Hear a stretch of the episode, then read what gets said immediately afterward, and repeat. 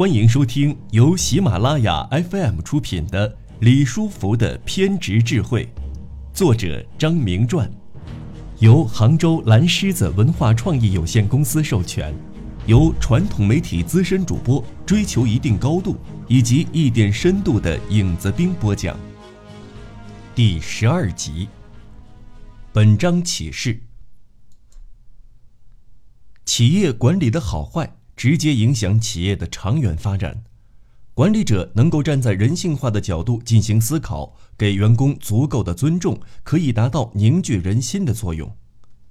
管理者进行管理的目的是让每个员工都把自己的工作做好，而员工也因此能让自己得到更好的发展，为自己赢得更好的发展平台，同时获得更好的物质回报。这两者是相辅相成的，一点儿也不矛盾。因此，有效的管理是受被管理者欢迎的。李书福认为，最好的管理就是用最简单有效的方法把发展和回报统一起来。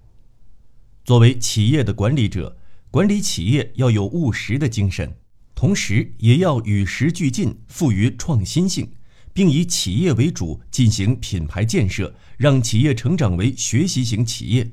从而走上持续良好的发展之路。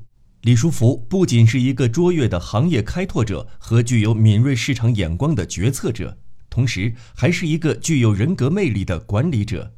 在管理层面上，偏执的个性也起了很大的作用。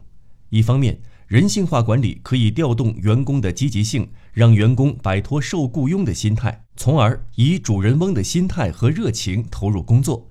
另一方面，又遵循一套严明的规则，保证企业正常运作。除此之外，李书福根据吉利的实际情况，对一些管理方法进行创新，使其适合吉利的发展，并根据地域的差异和不同的历史时期的要求，制定不同的企业组织结构和管理制度，因地制宜，因时而异，用发展的创新的思维进行企业管理。通过本章案例，我们可以得到以下这些启示：一、坚持以人为本的管理理念。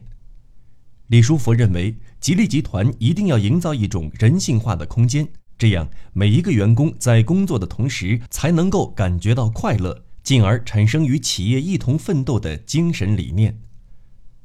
在企业中，每个人都有自己的思想，要达到完全统一是不可能的。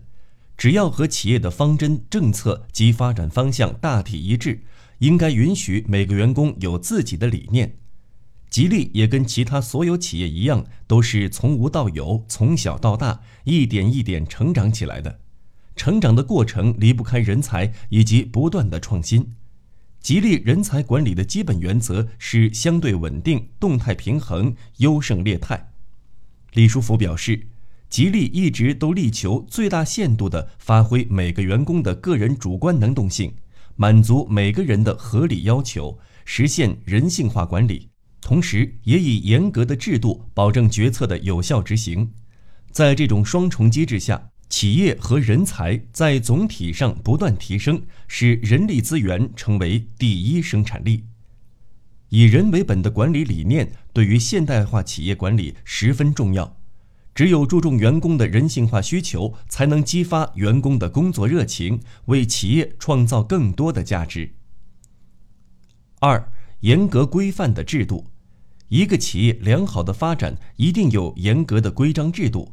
所谓“无规矩不成方圆”，就是这个道理。吉利有一套公正、公平、公开、科学、实际的管理制度。并期望吉利员工在这样的制度框架下展开竞争，让千里马脱颖而出。制度为员工提供一定的行事标准，使得公司流程能够在一定的规范下正常运行，让企业的方针政策得以落实。因此，严格规范的企业制度对企业的发展十分重要，企业管理者不能忽略。三，管理经验来自实践。世界上绝大多数成功的管理案例，不是来自管理大师或管理专业的经验传授，而是企业自身在发展过程中所提炼的经验被反复验证后实现的。正是由于企业管理者在实践中不断经受磨练，通过对企业方方面面的精深了解，才能成为名副其实的管理专家。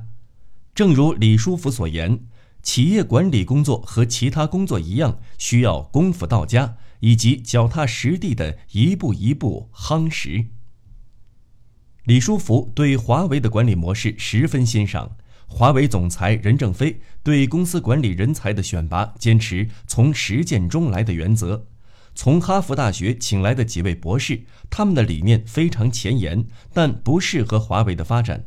如果我们把他们放到管理岗位上，他们的指挥系统会使公司陷入混乱。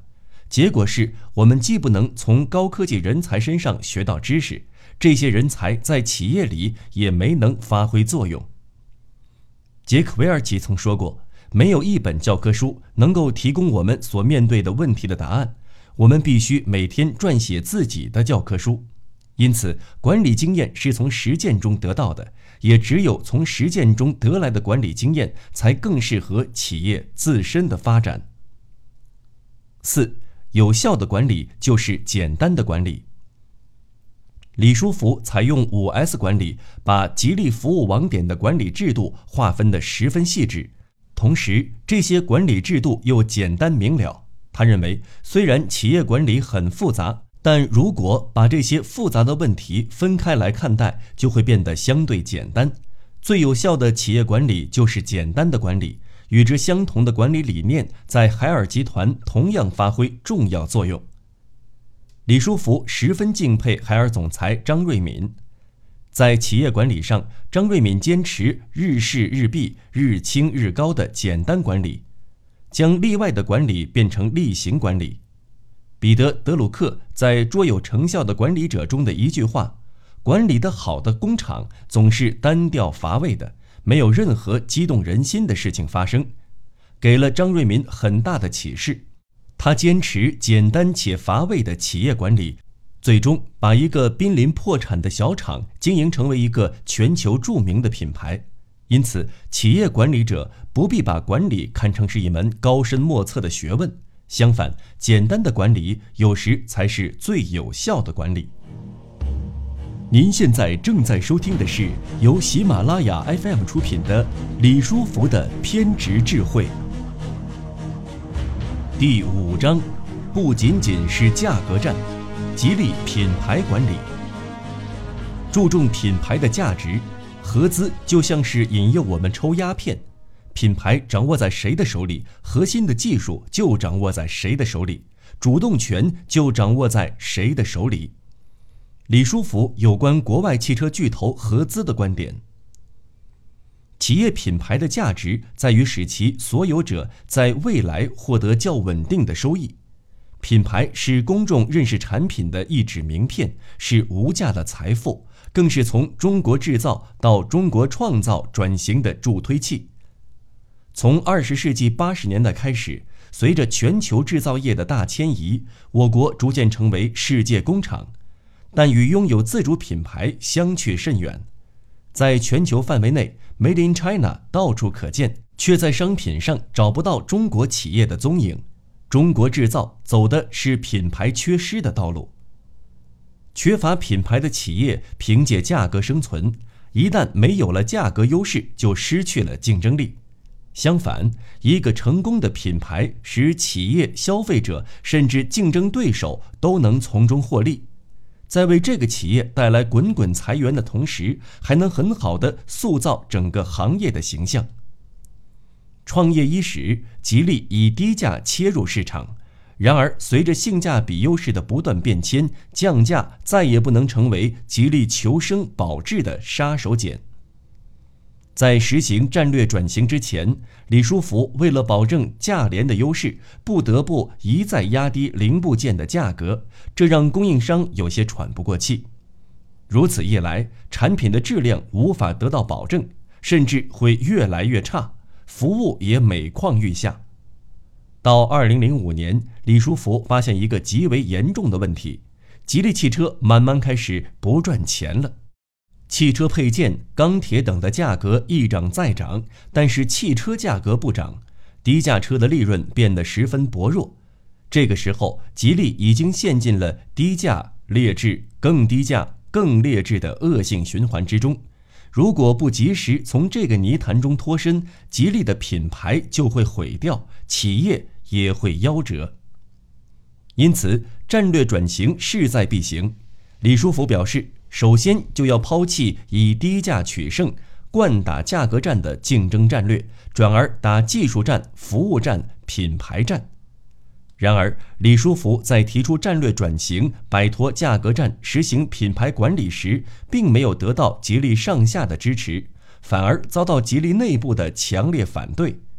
吉利内部员工认定价格战对技术战、品牌战、服务战没有信心，觉得战略转型方案在吉利无法开展，普遍认为李书福这一决策是一场胜算渺茫的战略冒险。为表达决心，李书福亲笔书写宁波宣言，甚至将原来的厂房推平，将原有的设备、模具等通通扔掉，为吉利断了后路。之后，他买进了瑞典的机器人、日本的模具以及韩国的焊装生产线等现代化设备。李书福之所以偏执地贯彻品牌化策略，甚至不惜断臂求生。源于他看到了实施品牌化对于吉利的迫切性。然而，转型往往会带来阵痛。从价格战到品牌战，吉利经历着壮士断腕的挣扎。实行品牌战略之后，吉利宣布提价百分之二十至百分之三十，随之而来的是销量的大幅度下滑。转型前，吉利的月销量峰值达到三万多辆。如今却滑到五六千辆，面对着接踵而来的代价，李书福开始在品牌上进行相应的调整。他重新梳理了吉利的产品线和品牌线，制定出多品牌战略，并为这一战略设置了三步走策略。第一步为二零零七至二零零九年，目标是成为有知名度的企业；第二步为二零一零至二零一二年。目标是成为具有影响力的品牌。第三步为二零一三至二零一五年，目标是成为有影响力的品牌。多品牌战略不仅让吉利顺利度过这场罕见的金融危机，而且吉利因此完成了初步跨越。吉利汽车廉价低档次的固有印象，通过李书福大刀阔斧的战略转型，通过吉利上下的艰苦努力，终于得以扭转。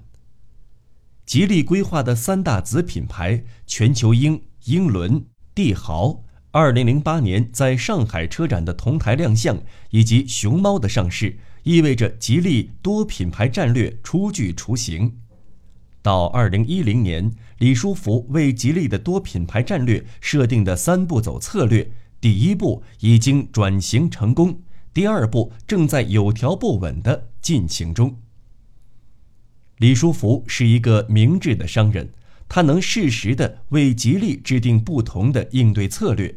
选择价格战是为了占领市场，如今抛弃价格战是为了更长久地占领市场。尽管他的决策在一开始并没有得到认同，但事实胜于雄辩。他的执着让理想变为现实，也让吉利具有了走出国门的品牌力。案例一：性价合一，造老百姓买得起的好车。价值决定价格，价格围绕价值上下波动。这是一个客观存在的经济规律，然而在市场上，一轮又一轮的价格战让人看得眼花缭乱，并心生疑惑：车市的价格体系和它所围绕的价值之间是一种什么关系？是价值的自然回归，还是价值的下降？对于企业，产品质量一直是生死攸关的分水岭。即使是百年老牌儿，仍然不能博得消费者对其产品的绝对信任。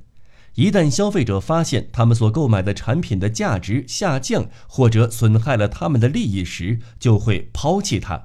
即使价格低廉，也无法让消费者购买。因而，质量是企业安身立命之源。企业若想长久地占有市场，就要守住质量关，精益求精，不断进行质量改进。李书福一开始进入汽车业，就上演了一场降价风暴，同时也为吉利在壁垒森严、格局已定的中国汽车业赢得了发展的间隙。在他看来，中国汽车高昂的价格是不合理的，汽车厂商获得如此丰厚的利润也不合理。在人们的种种怀疑和猜测中，吉利渐渐成长起来。李书福不无感慨地说。